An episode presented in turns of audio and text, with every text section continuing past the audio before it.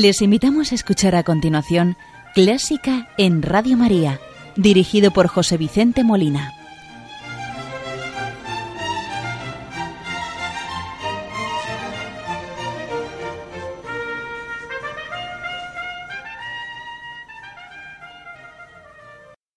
Muy buenas noches, queridos oyentes, y bienvenidos a este programa de Clásica en Radio María. En esta noche vamos a centrar el programa en la figura del gran músico Wolfgang Amadeus Mozart. Mozart nació el 27 de enero de 1756 en Salzburgo. Desde muy pronto demostró ser un niño muy dotado para la música. Recibió sus primeras clases de música de su padre, Leopoldo, que también era compositor, violinista y un gran pedagogo del violín, el cual también escribió el primer método para este instrumento. Wolfgang Amadeus Mozart a los cuatro años empezó a tocar el fortepiano y a componer. Su padre viajó con él y con su hermana Darnell por toda Europa y lo presentó como un niño prodigio. A los trece años ya era concertino y más tarde también organista de la corte del príncipe arzobispo de Salzburgo. Mozart escribió más de seiscientas obras en casi todos los géneros, abarcando desde la pequeña pieza para piano a la gran ópera. Es con toda seguridad uno de los genios musicales más completos de todos los tiempos. Murió el 5 de diciembre de 1791, a la edad de 35 años, mientras estaba componiendo un requiem, o sea, una misa de difuntos, que completaría su discípulo Summeyer tras la muerte del maestro. Entre sus composiciones destacan 21 óperas, más de 50 sinfonías, 30 serenatas, 21 conciertos para piano, 5 conciertos para violín, varios conciertos para instrumento de viento, obras orquestales, misas, música religiosa, 18 sonatas para piano, sonatas para violín y piano, y muchas obras de música de cámara y canciones. Bueno, pues tras esta breve presentación, la primera pieza que vamos a escuchar es una obra religiosa, el Ave Verum KV 618.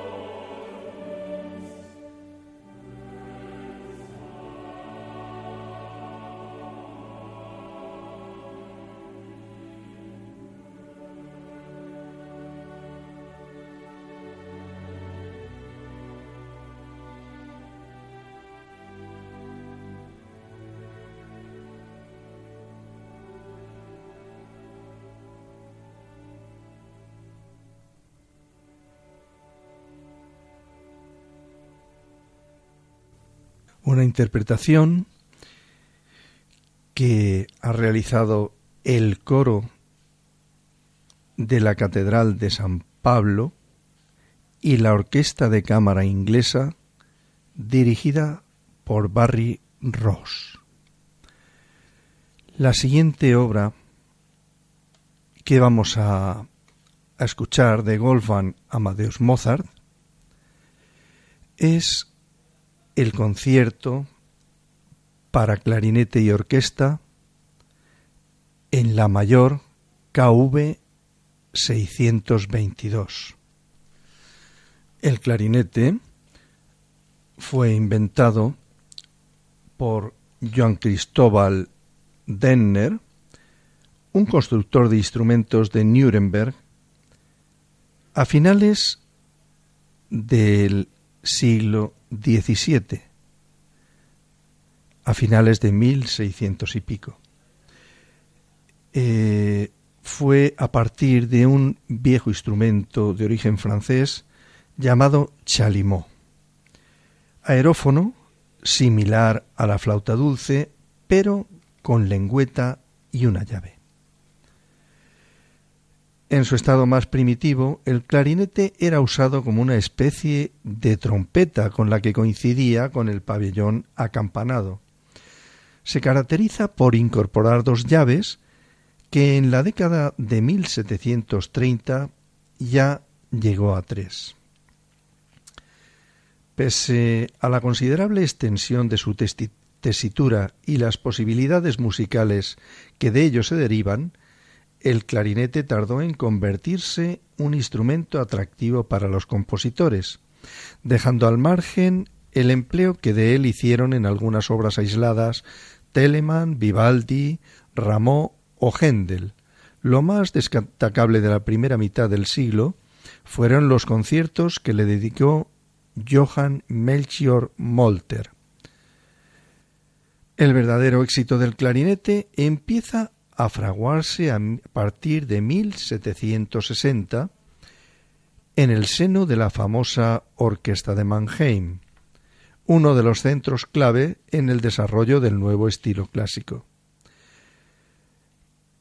Es desde ese momento cuando nuevos constructores perfeccionan su mecanismo y le añaden nuevas llaves hasta llegar al número de cinco. Coincidiendo con ese proceso, algunos fabricantes centroeuropeos van a dar forma al corno de Ibaseto, una especie de clarinete contraalto en fa, afinado en fa, que empieza a difundirse en su modelo más primitivo en la década de los sesenta. Se trataba en principio de un artefacto curvo en forma de hoz con un pabellón de latón que se fijaba al cuerpo principal mediante un tornillo y por el que muy pronto se interesaría Anton Stadler, un apasionado del registro grave del clarinete. Lo cierto es que Wolfgang Amadeus Mozart eh, se apasiona por el clarinete y lo introduce en la orquesta. Empieza a introducirlo en sus óperas, compone el quinteto para cuerdas y clarinete y también compone este concierto en la mayor para clarinete y orquesta. Vamos a escuchar el primer movimiento, que es un alegro escrito en 4x4 cuyo primer tema presentan al unísono el clarinete y los violines con el acompañamiento del resto de la cuerda. Tras la entrada de toda la orquesta, el tema vuelve a repetirse en canon antes de que el clarinete lo recoja una vez más y cante su tema libre en la menor, con un subrayado discreto de la cuerda. El segundo tema es presentado por el solista y es de naturaleza melancólica, con frecuentes modulaciones hacia tonalidades menores. En el desarrollo, el clarinete mezcla el segundo tema con la primera frase del tema inicial. Las figuraciones en semicorcheas y los tresillos del solista conducen el movimiento a una recapitulación breve y sutilmente variada.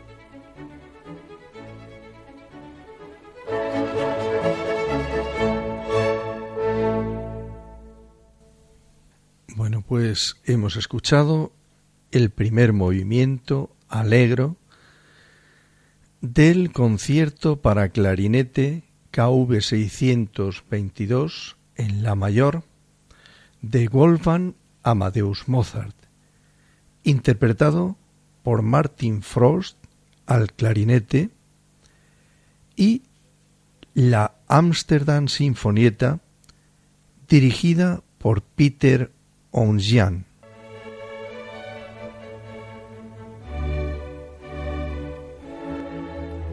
están escuchando Clásica en Radio María con José Vicente Molina.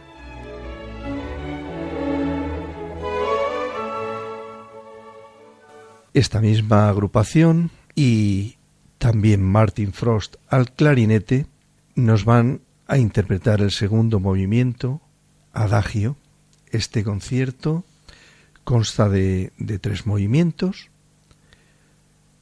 Primero que hemos escuchado, alegro, el segundo, adagio, y el tercer movimiento, otra vez, alegro.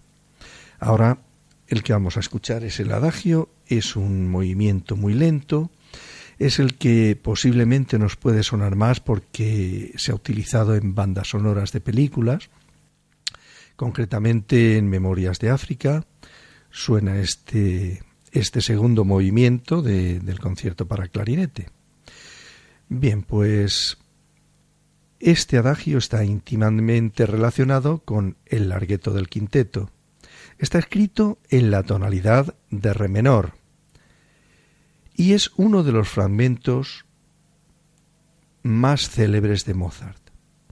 Su aire de nocturno queda marcado por la línea permanentemente cantable del solista, que parece mecerse en ritmo ternario sobre los susurros de la cuerda. Eh, está escrito, como hemos dicho, en re menor y en compás de 3x4. Escuchemos el adagio a la misma agrupación y a Martin Frost al clarinete.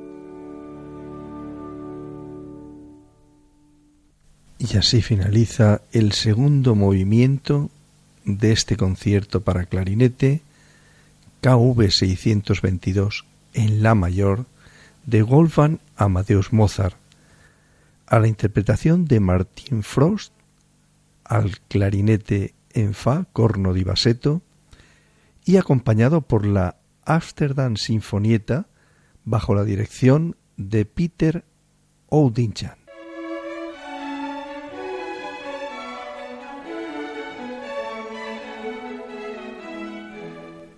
Buena música para encontrarse con la suprema belleza que es Dios.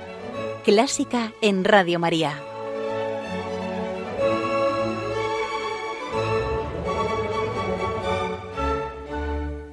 Nos queda el tercer movimiento y último, que es un alegro también, tiempo rápido, el alegro, rondó final, escrito en compás de 6 por 8 este rondó supone un estallido de gozosa vitalidad.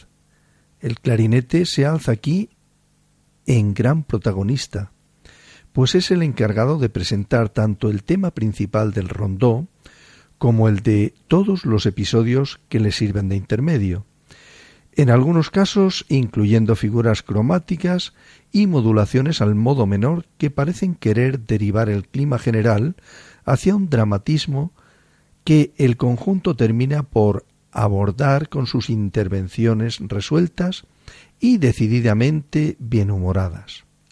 Todo ello conduce el concierto a un final en el que refulge un ambiente de optimista exaltación, que no parece corresponderse con la imagen tradicional que tenemos de un Mozart torturado por la idea de la muerte y volcado por entero en la composición del requiem.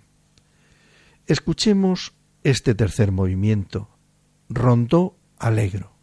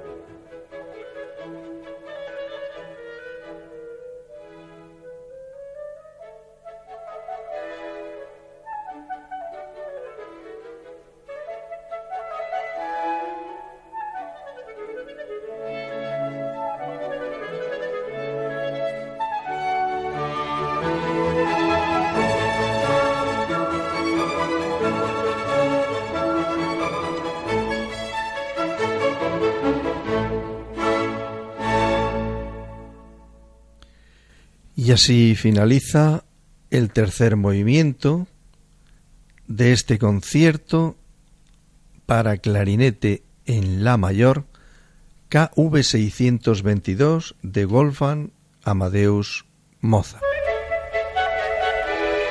¿Te gusta la música clásica? Si tienes alguna sugerencia o quieres hacer una consulta, puedes escribirnos a clásica en Radio María 2 arroba radiomaria.es. Y si quieres volver a escuchar este programa, puedes pedirlo llamando al teléfono del oyente 91 822 8010. También lo tendrás disponible en el podcast de Radio María, www.radiomaria.es.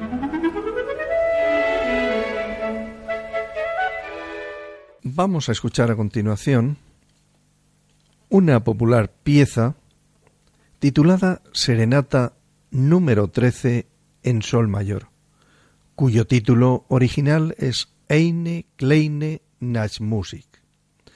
Frecuentemente se considera a las serenatas y a los divertimentos como un género de orden menor, que se limita a representar la galantería musical de moda entre el final del período barroco y la llegada del romanticismo. Según esta opinión, Mozart habría dedicado algunos años de su juventud a este espíritu intrascendente y propio del antiguo régimen antes de ponerse a escribir música en serio. Sin embargo, se olvida que si cuantitativamente este tipo de obras tiene peso dentro de la producción mozartiana, su importancia cualitativa no es menor. Ellas muestran la personalidad del genio con una frescura y una luminosidad sin parangón, entre otras composiciones con más barbas, por así decirlo. Esta pieza, bellísima, Eine kleine Nachtmusik, una pequeña serenata nocturna, escrita en 1787, cuando Mozart contaba 31 años, en medio de la composición de la ópera Don Giovanni, nada menos. En esta página se ha visto un homenaje a Leopoldo Mozart, su padre, que tanto insistió siempre a su hijo para que cultivase un género que proporcionaba placer a los aristócratas al tiempo que dinero y prestigio a los músicos.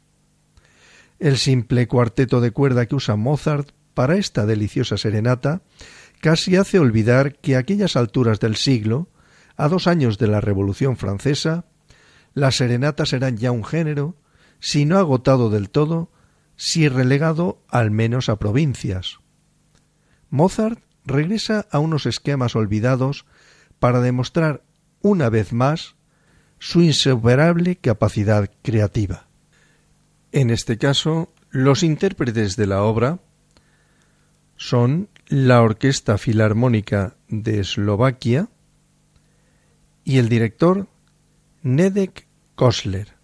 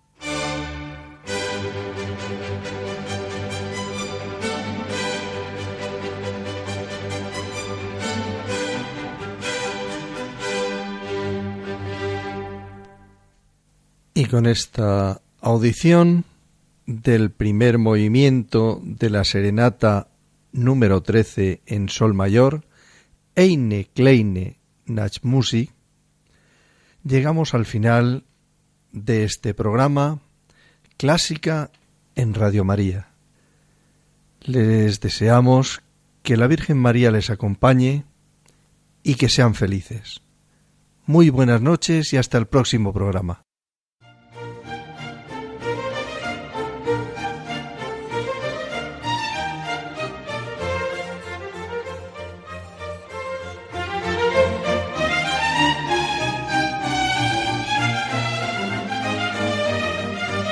Han escuchado Clásica en Radio María, dirigido por José Vicente Molina.